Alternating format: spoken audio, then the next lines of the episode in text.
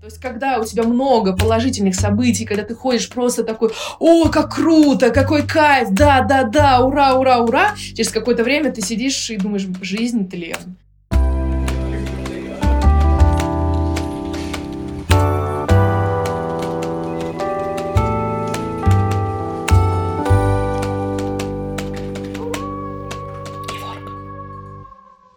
Привет! На связи Неворк, подкаст о том, как работать с людьми по-человечески.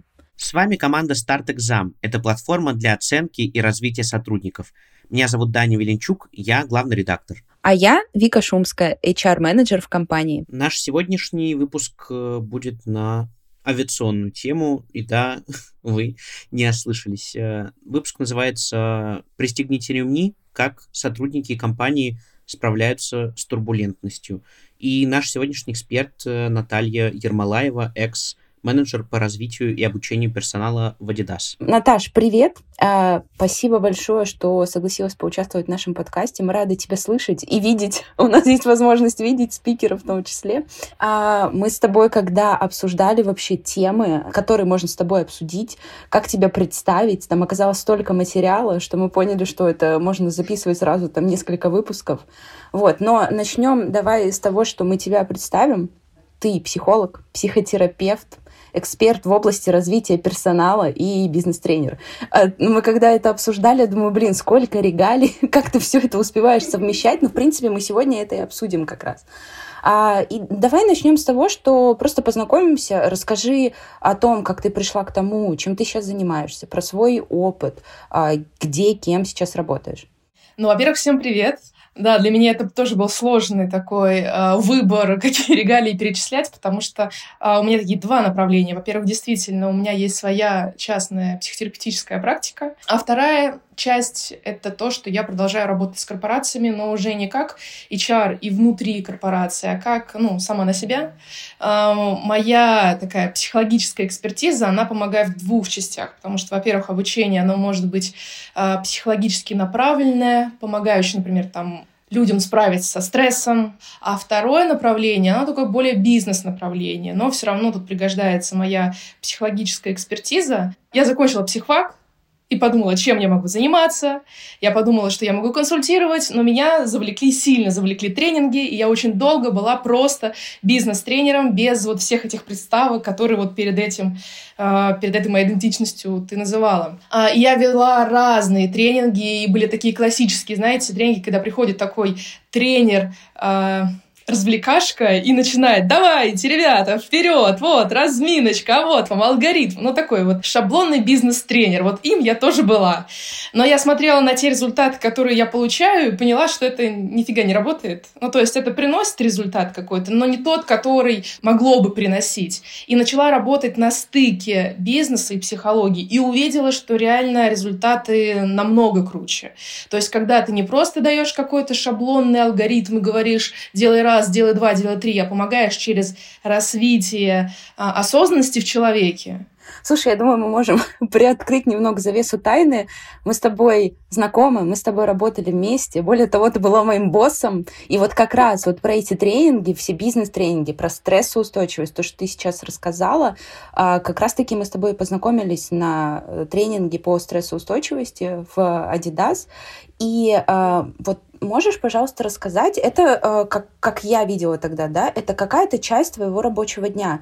И можешь рассказать, в принципе, как выглядит день в сотрудника такого, как ты, в компании? А, действительно, когда пришла ко мне на тренинг, я еще не была твоим боссом, я была просто твоим тренером. Ты знаешь, э, у меня там было несколько направлений. Ну, то есть мой э, день он мог состоять из проведения тренинга тематического, и там э, больше они были с психологическим уклоном. Чуть ближе к концу моей такой корпоративной карьеры стали появляться такое возвращение в бизнес-направление, они тоже стали появляться, но их было меньше, да, больше было такой психологическим э, уклоном тренинги. А были дни, которые были отведены на консультации сотрудников, потому что была программа помощи сотрудникам, когда любой любой сотрудник мог обратиться за психологической помощью.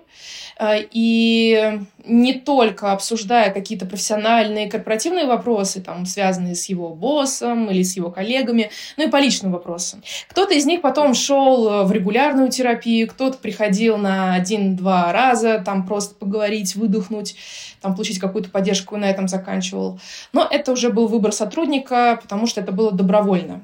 А третий вариант, мы помогали, ну, вот с какими-то бизнесовыми процессами. Например, к нам часто обращались команды или там менеджеры команд с какими-то трудностями, типа, слушайте, у меня в команде какой-то климат не очень здоровый, что делать, не знаю, помогите. Вот. И мы проводили разные там, стратегические сессии, там, э, тим-коучинги, да, когда собирается команда, и мы прям командой работаем над разрешением каким-то вопросом.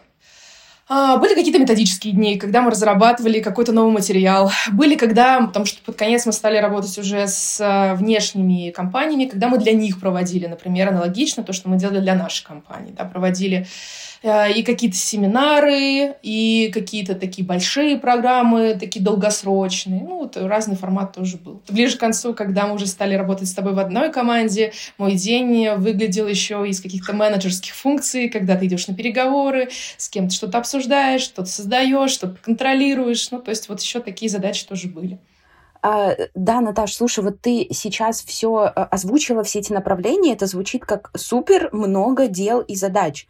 И чтобы справиться с ними в достаточно большой компании, где очень много людей, сотрудников, а, вот сколько должно быть э, людей вот в этом отделе? Но если говорить вот чисто про нашу команду, вот про которую рассказывала, да, психотерапевтов, то а, наше количество варьировалось, потому что изначально а, был большой проект, связанный с благополучием сотрудников, и тогда, сейчас вот я пытаюсь вспомнить, сколько нас было, ну, порядка 15 человек. Потом э, были разные трансформации, потому что та задача, которая стояла перед нами, мы реально показывали крутые результаты. Ну, то есть мы прям собирали KPI, мы видели динамику сотрудников, работая чисто через психологию, мы видели, как их такое, знаешь, психологическое благополучие влияло на те результаты, которые они показывали в бизнесе что э, текучка уменьшалась, результаты росли. Ну, то есть такая взаимосвязь, корреляция, она была. Вот. А потом, поскольку мы так хорошо справлялись, нам стали добавлять задачи, и через какое-то время у нас а, появилось направление а, обучения. То есть, если до этого мы занимались таким а, well-being, благополучием сотрудников, то тут появилось направление прям бизнесового обучения, такая менеджерская функция.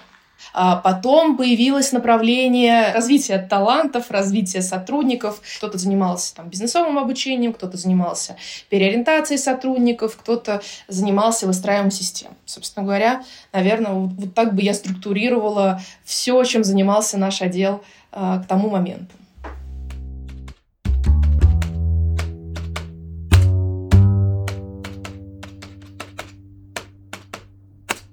Наташ, ты сегодня несколько раз э, упоминала в том числе и тренинг вот по стрессоустойчивости. Давай поговорим о том, что такое вообще стрессоустойчивость. Э, мы привыкли, что это такой навык мем из резюме, э, но как будто вот за последние 2-3 года все поменялось, и правда стали об этом больше говорить, это действительно стало подсвечиваться. А что на самом деле этот термин обозначает? Я бы так сказала, что стрессоустойчивость — это такая адаптивность. Но а, если прям говорить, там, знаешь, каким-то официальным определением из какой-то прям энциклопедии, то это адаптивная способность человека к нововведению. А так, если глубже идти, то, ты знаешь, я вот здесь обратила внимание на вот какой момент. Это то, что я подчеркнула, например, на тренингах, когда для сотрудников мы проводили, потому что я сначала не подчеркивала вот важность в навыке стрессоустойчивость, этот момент, а потом увидела, как люди меня подменивают понятия, и поняла, что на это нужно делать большой акцент. Ты знаешь, здесь нужно разделить, мне кажется, а, навык контроля своего состояния, навык управления своим состоянием. Потому что вот когда говорят про стрессоустойчивость, обычно представляют человека такого прям крепыша, который прям покерфейс, прям он держится, с ним ничего не происходит. Но вот этот вот покерфейс, он может же быть э, по разным причинам. А в том числе он может быть как результат того, что человек терпит что-то.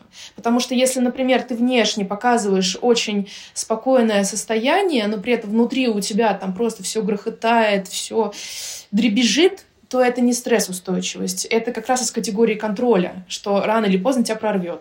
Вот стрессоустойчивость — это когда у тебя одинаковое то, что ты демонстрируешь, и то, что у тебя внутри находится, такое спокойствие. А, и вот это про управление. Это такой навык управлять своим состоянием, не терпеть, а делать так, чтобы ты адаптировался к чему-то новому. Потому что стресс — это такая адаптивная реакция на новое. То есть мой любимый вопрос, когда там, знаешь, спрашиваешь сотрудников, потому что они все приходят с запросом, как избавиться от стресса, что сделать так, чтобы не было стресса в моей жизни. Невозможно сделать так, чтобы стресса не было в жизни. Потому что если обращаться к определению, что стресс — это реакция на новизну, от новизны мы никогда не избавимся. Невозможно контролировать абсолютно все в своей жизни. Невозможно. Что-то, но обязательно новое произойдет. Важно развить себе качество адаптивности, да, чтобы я могла подстраиваться под те изменения, которые происходят в среде. И вот это про стрессоустойчивость. Вот эта новизна э, явно с нами происходила в 2020 году и в прошлом. Такого мы еще, мне кажется, не переживали. А можно ли сравнить вообще как-то эти два периода? Отличался ли стресс сотрудников в 2020 и в прошлом году? Непростой вопрос.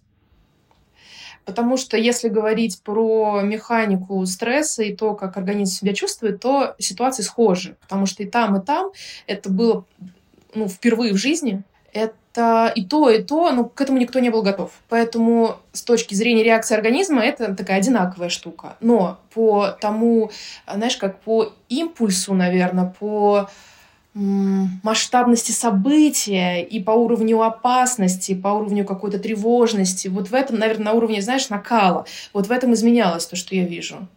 Там особенно это видно, даже если уходить от стороны, от, от бизнеса в сторону таких больше терапии, да, когда ты индивидуально с человеком говоришь, то большая растерянность, наверное, сейчас происходит у людей.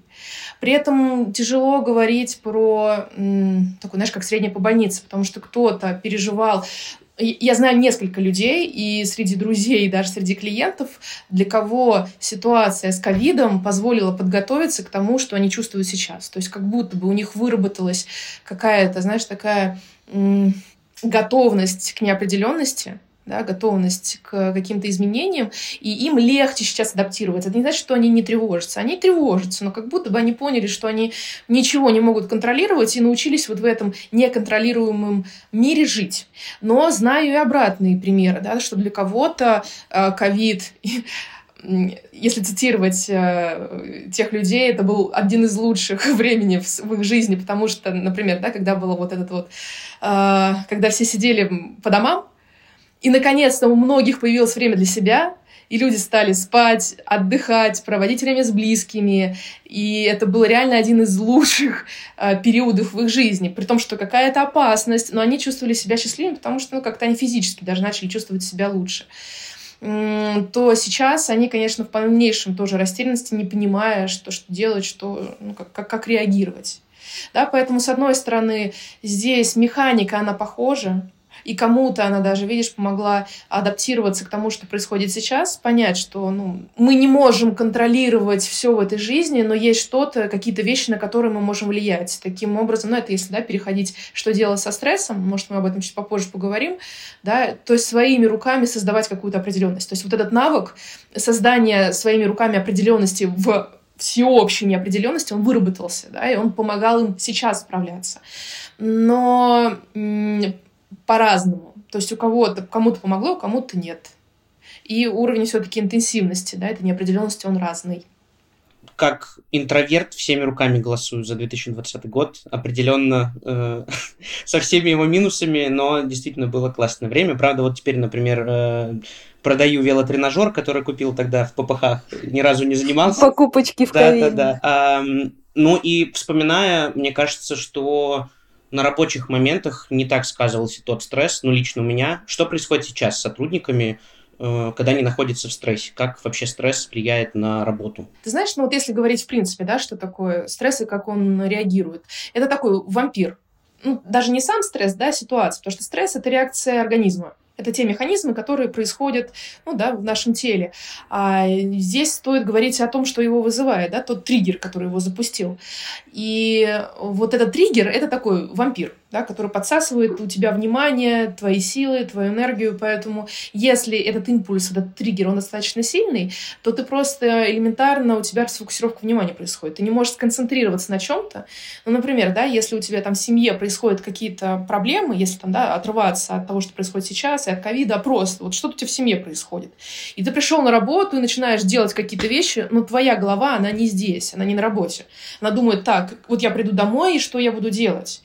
И тогда получается, что ты менее внимательный, ты больше ошибки можешь допускать, ну и так далее.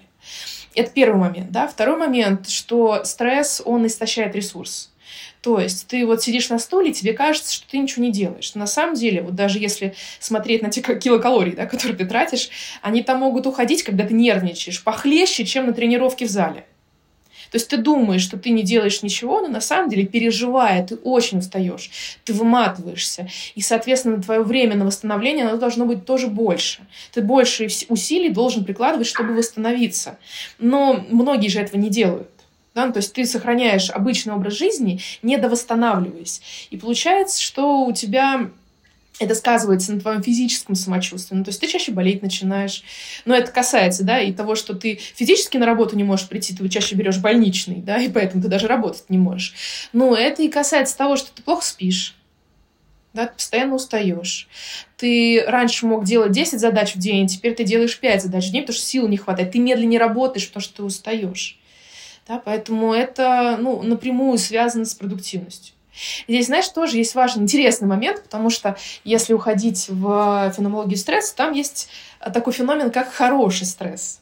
Это, знаешь, такой умеренный уровень адреналина, когда э, ты на подъеме, и ты наоборот работаешь быстрее, ты работаешь лучше, такой, знаешь, волшебный пендель, который тебе дается, и это в плюс. Но это такая опасная штука. И, знаете, вот, вот мой любимый пример, там прыжок с парашюта. Вот ты прыгнул с парашюта, ты когда приземлился, ну, это же был прям, ну, такой стресс, да, что, что, что это, что вокруг происходит. Но а, как, вот, вот если тебе отвечать на этот вопрос, вот ты приземлился, ты как чувствуешь себя? Что с тобой происходит? Вот ты приземлился. Я думаю, что я в какой-то дофаминовой э, зависимости в этот момент. Но мне кажется, я как раз недавно, кстати, читал статью вот про дофамин и то, как он работает.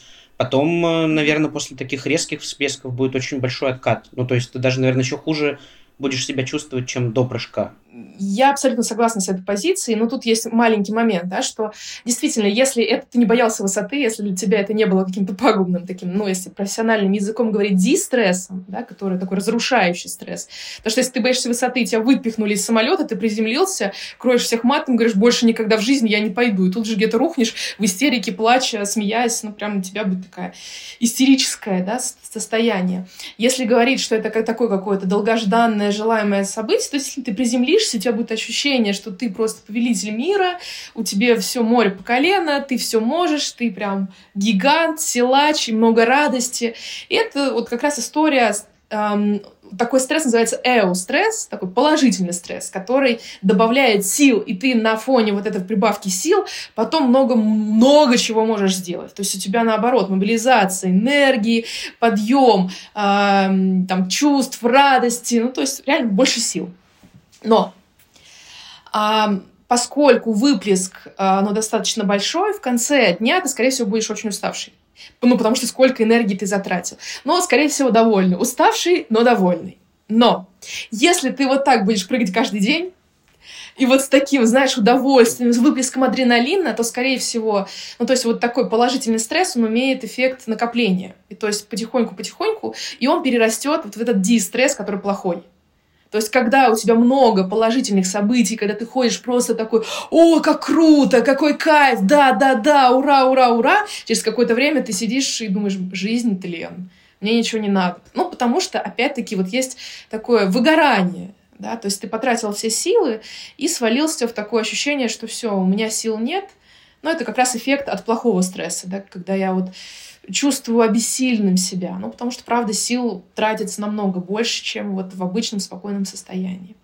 Поэтому абсолютно согласна с этой статьей, что эта штука хорошая, этим можно управлять, если научиться себе генерить такой положительный стресс. Но если этим баловаться и делать постоянно, то это тоже приведет к выгоранию и к плохому стрессу, когда ты без сил, энергии нет, ничего не хочется, и просто лежишь на кровати и не видишь смысл, зачем мне вставать. Крутой пример. Спасибо. Захотелось э, написать книгу про выгорание у парашютистов.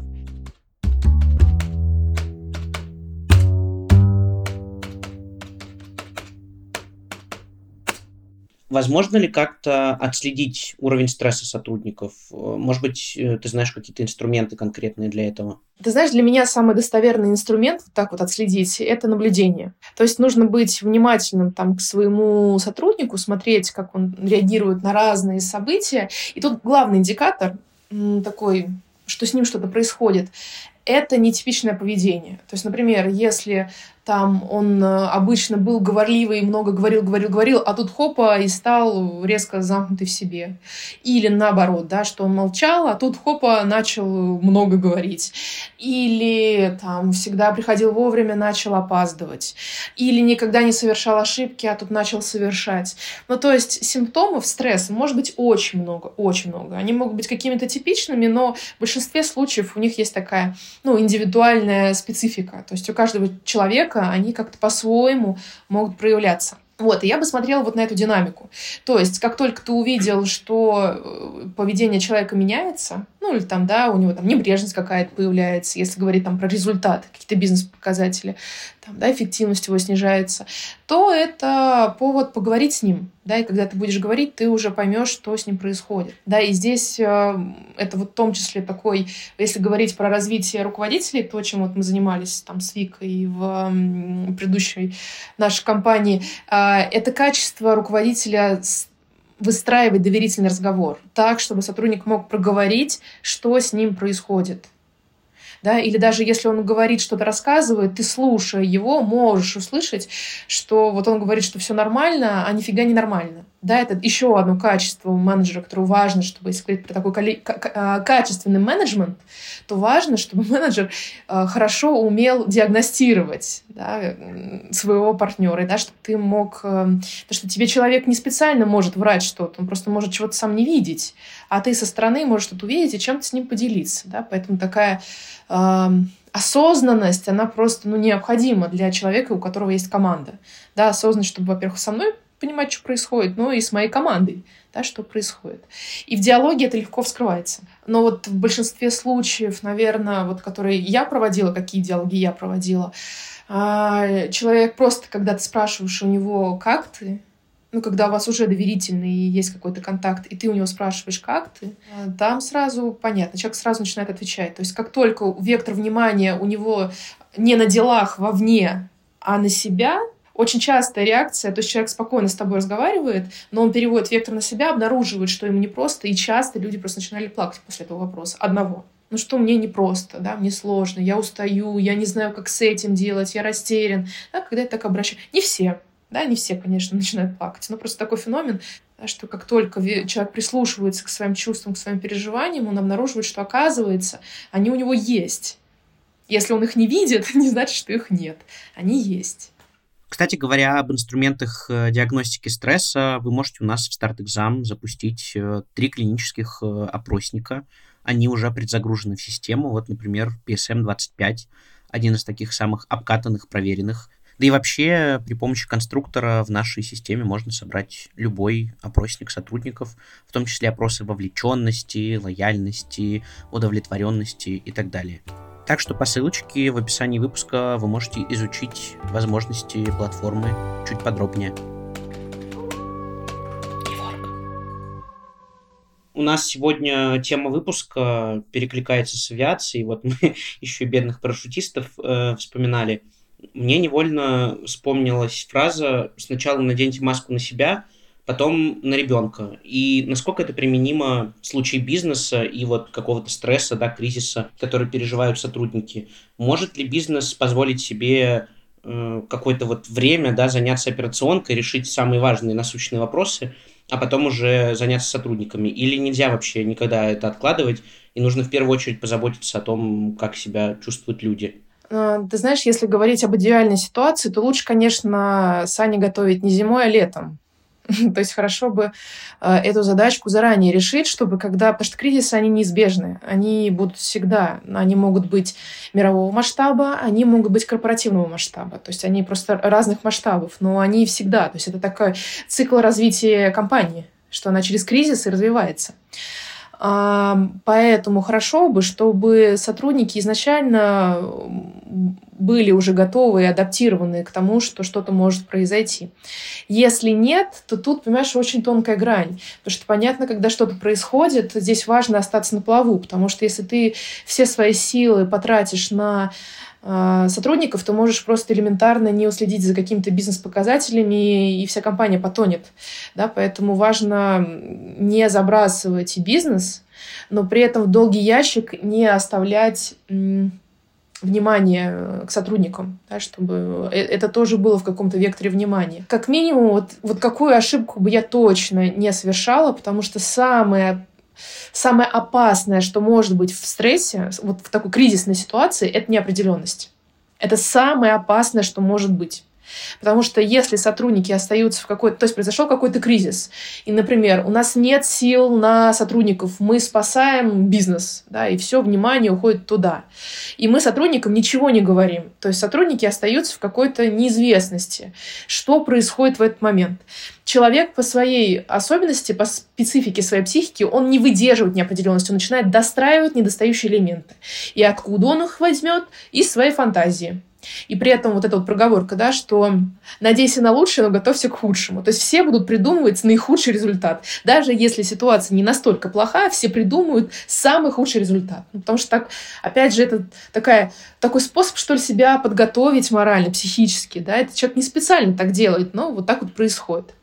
Поэтому если а, сотрудник, да, человек не знает каких-то объективных факторов, он сам их достроит да, и тогда а, стресс внутри компании в каком-то кризисе, он только увеличится.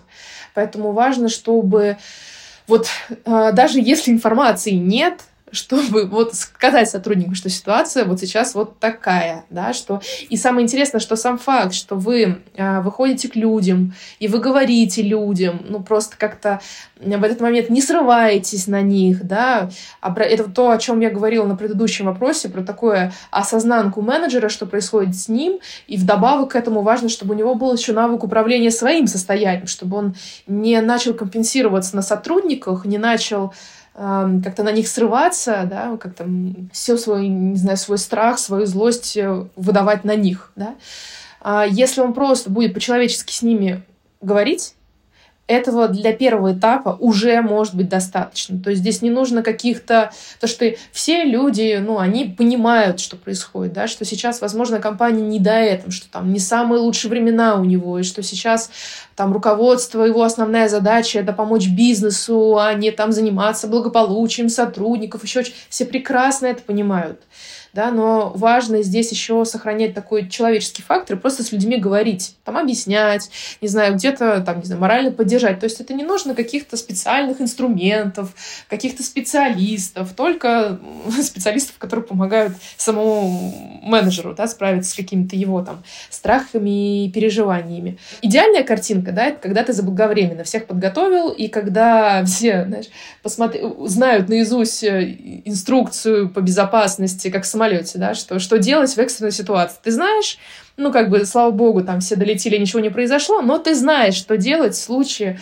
там, да, какого-то ЧП. Вот то же самое, что у тебя заранее люди готовы и знают, что делать, э, как реагировать, если что-то произошло. А, но если уж заблаговременно ты не, по, не поучаствовал как-то в этом, не позаботился, то в моменте, ну, как минимум, важно просто людей не бросать. Да, понятно, что ты не будешь вкладываться там и финансовыми, еще чем-то в какое-то такое прям развитие сотрудников, но морально поддержать, по диалоге повести с ними, просто по-человечески поговорить, я думаю, что, в принципе, любая компания может себе это позволить. Просто поговорить. Наташ, а вот э, действительно ли реально подготовиться к кризису заранее? Как показывает там, предыдущий год, э, все случается очень быстро и неожиданно, и да, мы можем обладать навыками, да, что с этим делать, но подготовиться заранее менеджеру, компании, сотрудникам? Можно ли или это утопично все-таки? Ну, если говорить прям вот конкретная какая-то ситуация, да, подготовиться к какой-то конкретной ситуации, то это утопично. Да, потому что опять история с новизной, что мы не можем все предугадать. Ну вот кто знал, что будет ковид? Э, кто знал, что будет э, да, специальная операция? Ник, ну, никто об этом не знал. А, поэтому вот заранее конкретно вот к таким событиям ну, трудно подготовиться. Но если говорить про э, выработку каких-то качеств, или налаживание какой-то атмосферы в коллективе, которая в этот момент сработает просто какой-то амортизатор, что э, люди не замкнутся в себе и не начнут там вынашивать э, какие-то свои мысли или э, резко там уходить из компании или так далее, а что они как минимум придут и поговорят, скажут о своих намерениях, да, и у тебя будет ну, больше возможностей предотвратить какие-то события внутри компании, которых ты не хотел. Там, уход ключевых игроков, например да, что если у тебя выработанный хороший климат, то у тебя этот ключевой игрок придет с тобой говорить, прежде чем какие-то действия совершать. То есть вот, вот такие действия ты можешь сделать, да, то есть подготовить почву, чтобы этот кризис пережить э, там, с наименьшими затратами. Если говорить к самому вот кризису, ну нет, ну, конечно, ты не сможешь там предугадать, что будет через пять лет. Ну, трудно, да? В нынешней ситуации абсолютной неопределенности там, максимальный горизонт планирования час, да, как любят сейчас говорить. Ну, вот, вот так же, да, ну, невозможно предугадать, какой кризис там будет через пять лет. Ну, невозможно. Но почву подготовить можно. А, то есть, если можно подготовить э, почву, правильно я понимаю, что вот стрессоустойчивость это такой навык, который можно развить, даже если изначально от природы у, у человека его нет. Верно? Да, я бы сказала, что да. И э, вот я его развил, э, у меня все хорошо, и он будет со мной до конца жизни. Я такой весь осознанный, прокачанный молодец, или мне нужно все-таки это как-то поддерживать. И если нужно, то как это происходит? Ты знаешь, если говорить про качественные какие-то изменения, про качественное какое-то э, приобретение навыков, то это что-то, что меняет тебя как личность. Ну, то есть ты уже по-другому не ведешь себя. То есть получается, что ты как-то осознанно в это не вкладываешься, но просто твои действия, они поддерживают то, чтобы твоя стрессоустойчивость, она возрастала, да, или какой-то твой навык твой закреплялся. Это если говорить про такую, ну, качественную трансформацию, да, что когда у тебя не только фасад меняется, тогда опять-таки, да, это такой история с контролем связанная больше. Когда ты внешне одно показываешь, внутри другое чувствуешь. А, то вот всякая история с а, такими глубинными изменениями, что ли, да, что то поведение, которое ты демонстрируешь, это скорее следствие от того, что ты чувствуешь в этот момент. То все твое поведение, все твои чувства, они уже работают на закреплении этого навыка. Поэтому можно сказать, что ты всю жизнь поддерживаешь, ну, как ты закрепляешь, а, оттачиваешь там, да, этот алмазик, чтобы он красиво выглядел. Но, но, кстати, тоже продолжая там отвечать на твой вопрос, про там в то обучение, потому что понятно, что вначале ты там сходить на один тренинг э, этого недостаточно, да, чтобы приобрести вот какое-то прям качество или там изменить какую-то свою личность, ну недостаточно этого, да, поэтому вот только-только выйдя с какого-то там мастер-класса, с какой-то консультации, с какого-то тренинга, там семинара, важно какое-то время и силы свои потратить на выработку вот новую, это, этого нового навыка. То есть ты прям фокусируешься, ты обращаешь внимание, как ты себя ведешь. А потом в какой-то момент это уходит до автоматизма.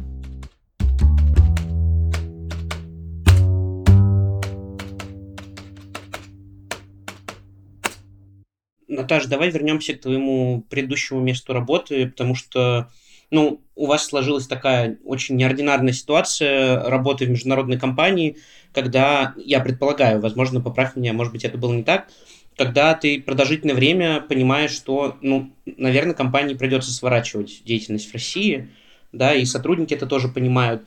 У меня был такой опыт э, в прошлом марте, потому что я вообще работал в компании, ну, которая была вынуждена уйти из России в самом начале прям. Мы уже в феврале понимали, что, ну, там, российских часть сотрудников, ее будут вынуждены уволить. И я помню эти дни. Э, в первые дни ты делаешь максимально там для компании, возможно, даже, да, ну, потому что еще не осознавали масштаб. А потом ты уже ждешь вот этот домоклов меч, который на тебя опустится, и все, что делаешь на работе, это сидишь там на HeadHunter, смотришь вакансии, испытывая при этом, кстати, дикое чувство вины, но а что поделаешь? Как вот в такой ситуации поддерживать мотивацию сотрудников, когда ты замечаешь, ну и в целом понимаешь, да, что люди там сидят на HeadHunter, на каких-то джоб-порталах, смотрят вакансии, но тем не менее они еще продолжают здесь работать. Можно ли вот что-то вообще спасти в такой э, истории? Ты знаешь, у меня вот твой вопрос, он так на две части разделился. Первый — это как в этой ситуации неопределенности не потонуть самому, да, и вот это чувство вины, да, когда ты на HeadHunter, находясь в другой компании, продолжаешь смотреть, искать какое-то новое место работы, как предатель какой-то. А с другой стороны, что делать э, менеджменту ну, в этой ситуации, видя, что штормит сотрудников? А если говорить про менеджмент, важно быть открытым ну, важно все-таки говорить с людям и понимать, что, ну, если ты взял этого человека себе в команду, то определенная ответственность за, не знаю, его будущее, ну, ты же его там, не знаю, либо уволишь, либо сохранишь у себя в компании, она в твоих руках. И хорошо, ну, если у тебя, опять же, да, сотрудник, он такой а, приверженец, он бы с удовольствием бы оставался и дальше, и ты бы с удовольствием его сохранил, но ситуация может быть такова, что ты физически можешь этого не сделать. Вот, и поэтому, когда ты, ну, как-то обозначаешь человеку, ну, какую- какую-то текущую ситуацию, то тогда в голове у сотрудника он понимает, что, значит, компания на него не все равно, он какой-то ключевой игрок, он хочет, да, ну, то есть, да, никто ему не гарантирует, поэтому все адекватно смотрят на вещи, понимают, что там, ну и сам этот менеджер, да, который проводит с ним беседу, не факт, что он тоже в компании останется. Скорее всего, он, если все уйдут, он тоже уйдет. Но при этом понимает, да, как, э, что сейчас происходит внутри компании, какие действия как компания предпринимает, какая у него стратегия. Ну, то есть у него уже есть э, понимание, готов он в этом оставаться или нет. Да, и тут все-таки не нужно это уже переходя ко второму блоку, да, каково сотруднику, как так, э, как сделать так, чтобы он не потонул в этой неопределенности, э, здесь очень важно не, не все-таки не снимать с себя ответственность за свою жизнь. Ну, что я имею в виду? Не превращаться в ждуна. Когда ты сидишь на попе ровно и ничего не делаешь, просто ждешь. Потому что когда ты просто ждешь, ты немножко в позицию жертвы начинаешь падать. А, и ну, ты ждешь, но при этом даже если у тебя есть какая-то работа, ты нормально ее делать не можешь, потому что ты, ну, ты в страхе, ты, может быть, даже в ужасе. А самый такой яркий индикатор э, поведения, да, реакция э, на страх — это какая? Замереть. Когда ты замираешь, ты не работаешь. Поэтому здесь важно э, все-таки какую-то себе самостоятельно определенность давать. Есть еще один такой лайфхак. Например, вот меня это прям Э, сильно поддержала, поэтому я, когда находилась в этой ситуации, а мы сколько там, ну, полгода, наверное, вот в подвешенном состоянии находились, и нам, ну, мало кто что говорил, что будет, и было непонятно, остаемся ли мы, уходим ли мы. Меня очень спасал то, что это была не единственная моя работа, что у меня была частная практика, и я понимаю, что вот, э, ну, мое будущее, оно неизвестно, я начинала развивать свой план «Б». Да, я с большой любовью. Сейчас, когда вспоминаю а, родную компанию, у меня много как-то трепета, благодарности, любви. Я часто, когда прихожу в какие-то компании, меня спрашивают про мой опыт, я до сих пор говорю, а вот у нас, а вот мы. Ну, много благодарности у меня. Но при этом я понимала, что, правда, мое будущее, оно при, при, при всем уважении, при всем желании, его никто не может гарантировать. И поэтому я спокойненько делала план «Б». Это вот, например, почему вот Headhunter — это не совсем такая плохая история. Что даже если ты не собираешься уходить, но, например, понимать, что на рынке труда есть вакансии, куда ты можешь пойти, да, или куда тебя приглашают, это такая положительная история, которая позволяет тебе понять, что ты не пропадешь. Да, этот инструмент, как себя поддерживает, называется план «Б». Когда, находясь там в одной позиции, у тебя есть план «Б», а если вдруг пойдет все не так, как я хочу — что я буду делать? Да? Куда я пойду? Чем я могу заняться? Да, какая стратегия моих действий. Поэтому получается, когда у тебя план Б проработан, если вдруг даже тебя там сократили, уволили, ты ну, не растерялся. У тебя есть понимание, что вот, пожалуйста, я могу это, это, это, это. Наташ, все-таки вот по твоему опыту, что лучше работает? Индивидуальная поддержка сотрудника или групповые сессии? Отвечая на твой вопрос, трудно э, однозначно сказать, потому что зависит от задачи, которая решается. Если это э, какая-то командная работа, если это запрос менеджера, то это групповой формат. При этом одной команды в одном тренинге. А если это какая-то индивидуальный запрос, больше не командный, а индивидуальный, можно в групповом формате, ну, зависит, да, как, какого рода там проблема, либо в индивидуальной терапии. Поэтому зависит от запроса. Было очень много случаев, и в основном все люди, которые, если говорить вот, да, корпоративно, обращались к психологу, в основном они все приходили после групп когда они утыкались в какую-то свою невозможность, какое-то свое ограничение, понимали, что они не могут с этим справиться, и шли за помощью в индивидуальном формате. Подводя итог эм, тем способом, инструментом, да, какими мы можем помогать сотрудникам в турбулентные времена в компаниях, а, вот какие вообще бывают инструменты, да, через что мы помогаем сотрудникам? Много, знаешь, каких-то инструментов мне приходит в голову, потому что где-то можно, правда, через психологов действовать. Например, а, у нас, когда был вот кризис в 2020 году с ковидом, мы делали прям серию а, семинаров, направленных на вот чисто турбулентность. И у нас были сессии, просто поддерживающих сессий, где любой сотрудник мог прийти и поговорить в групповом формате да, то есть это такое какое-то, это может быть обучение, да, в котором вы прокачиваете какие-то вот, ну, вот э, качества, которые сейчас нужны, да, там, или просто как платформа на поговорить в рамках такой какой-то групповой работы. Это может быть в рамках индивидуальной работы. Если есть считать психологи прекрасно, это просто, ну, как бы у тебя целый ресурс, который ты можешь на это направить.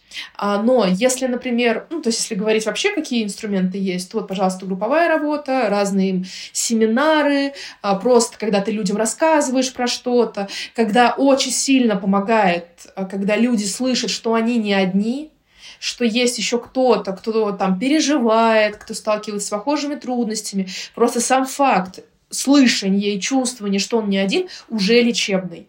Да, поэтому вот как этот фактор заложить, его можно, ну вот, это может быть обученческое мероприятие, но там он пришел и слышит, что, опа, оказывается, даже на корпоративном уровне про это говорят. Или там откликаются люди, и он говорит, о, я тоже не один. Если, например, штата нет специалистов, это может быть руководитель, который, например, просто соберет свою команду и поговорит с ней ну так, по-человечески, да, о чем они думают, как они переживают, там, какие у них переживания есть, подумать, а что они могут сделать с этим, а, какая, какую стратегию как команда они могут предпринять. Ну, такую командную работу сделать, ну, вот менеджер, да, своей командой менеджер может и индивидуально поработать да, с каждым. И это тоже будет полезно очень, потому что знать, что а, твой менеджер, твой руководитель тебя поддерживает, это бесценно. Это одна из точек опоры, на которую сотрудник может опираться и, там, и в эту какую-то неопределенность глубоко не уходить, зная, что у него тыл прикрыт. Да, это очень важно. На крайний случай можно и HR тоже использовать да, подключать. Но тут нужно смотреть, во-первых, ну, на компетенции самого HR, да, насколько он умеет такого рода разговоры проводить. А во-вторых, про то, как сам сотрудник к HR относится. Потому что я не только вот в Adidas или там в других, то что у меня был опыт работы в российских компаниях, и в российских компаниях это особенно остро, что есть предвзятое отношение к HR, да, что человеку сложнее быть откровенным с HR-специалистом, чем, например, со своим же менеджером. А, много инструментов можно найти в зависимости от тех ресурсов, которые есть. Главное понять, что я хочу, и э, как я могу это сделать. Наташа, были у тебя в карьере случаи, когда ты не могла помочь сотруднику? И что в таких ситуациях вообще делать? Давай, может быть, более, более конкретный пример. Э, человек приходит и говорит, что ну, вообще никак не может ужиться в команде, не может ужиться с руководителем, ну и все, э, гори все синим пламенем, ухожу из компании. Ты, допустим, с ним проводила, да, какую-то сессию, и это не помогало, и человек в итоге все равно уходил. Вот, вот может быть, такие какие-то были случаи. А ты знаешь, я, например, уход из компании не считаю, э, не знаю, как это называется, ошибкой, промахом. Потому что здесь, э, спасибо за твой комментарий, потому что он помогает понять, да, как, как ты смотришь там на эту неудачу и непомощь, там, да, как я на это смотрю, и на эту разницу как раз-таки показать. А, я, знаешь, чем уверена, что, ну вот, например, да, на любой консультации, если говорить такую корпоративную, что, которая связана именно с задачами какими-то там, да, результатами, здесь очень важно поработать над ответственностью сотрудника, потому что если он приходит в такой более детской позиции, то он, вот, как я рассказывала, да, сваливается в эту жертву.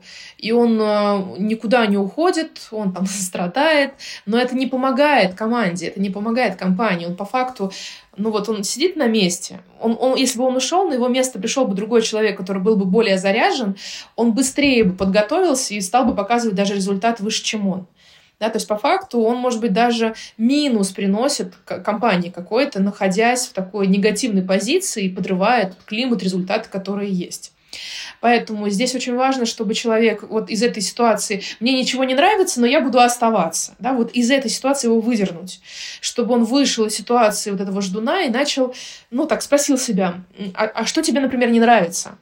А что ты можешь сделать, чтобы на это как-то повлиять, чтобы он увидел свою ответственность, да, что э, он тоже на это может влиять. И дальше, чтобы он задался вопросом, а вообще для тебя ценна вот эта позиция, на которой ты остаешься, или нет? Потому что если, например, он видит, что все-таки он хочет остаться, тогда у него здесь, вот в этот момент, когда он осознает, что все-таки я хочу остаться, у него возникает мотивация и ответ на вопрос, зачем мне что-то делать? Потому что ты хочешь.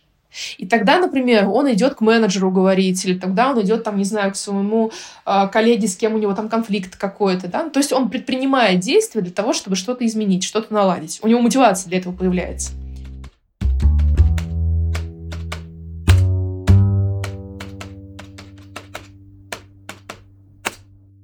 Давайте под конец подкаста вернем э, в наушники топ-менеджеров, владельцев бизнеса. Очень интересно узнать, есть ли у э, корпоративных психологов какие-нибудь KPI, какие-нибудь показатели, которые привязаны вот э, к бизнес-целям. Ты знаешь, это такой проблемный вопрос, потому что сколько я работала в Adidas, столько мы эти KPI пытались вывести, и все никак не получалось. Потому что э, результаты, ну, например, если говорить там про продажи, еще чего-то, они косвенные, потому что очень много на это влияет, факторов очень много. Но мы для себя, чтобы как-то показывать, движемся мы или не движемся, какие-то... То есть официально у нас KPI такого внутри компании не было ну, только если там по количеству тренингов, которые мы брали, обязательства для себя провести, там вот в таком формате.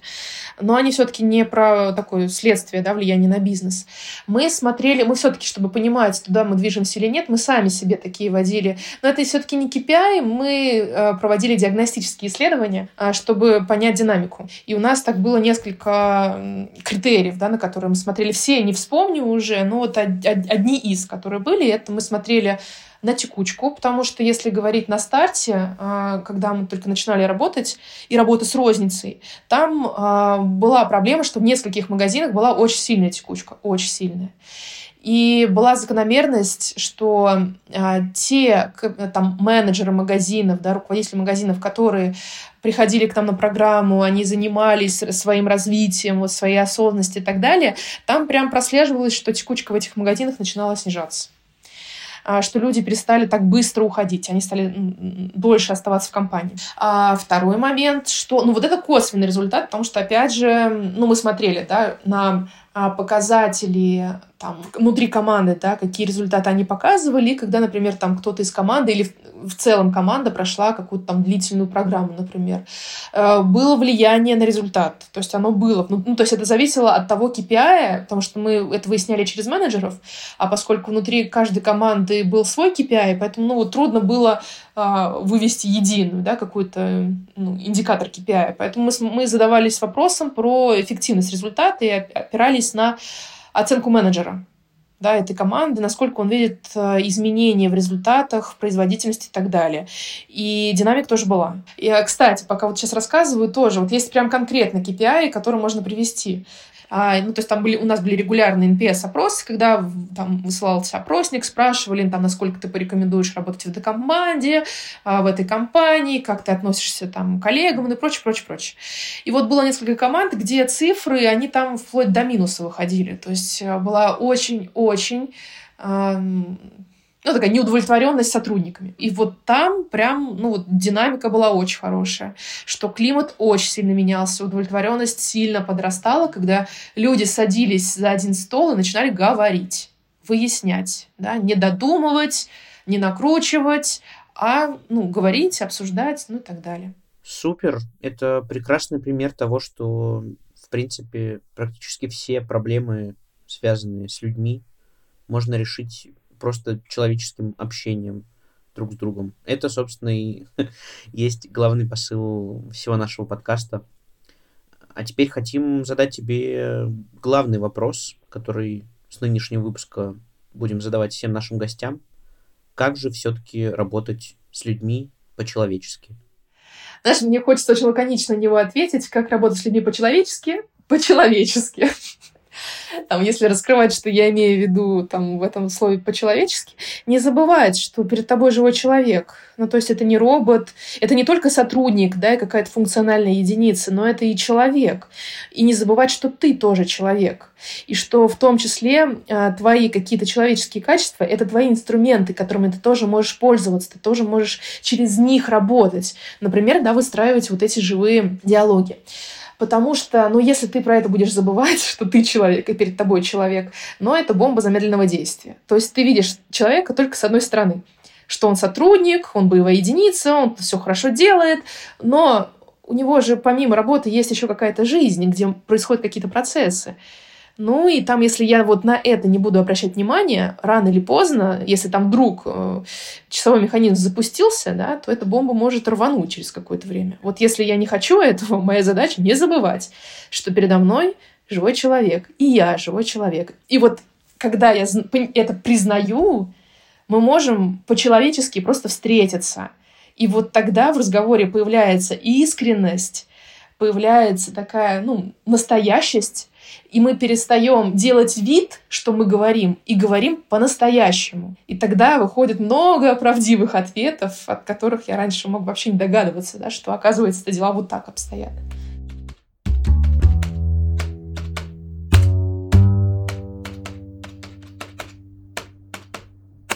Наташ, спасибо большое. Было очень интересно с тобой пообщаться. Я узнала очень много нового для себя.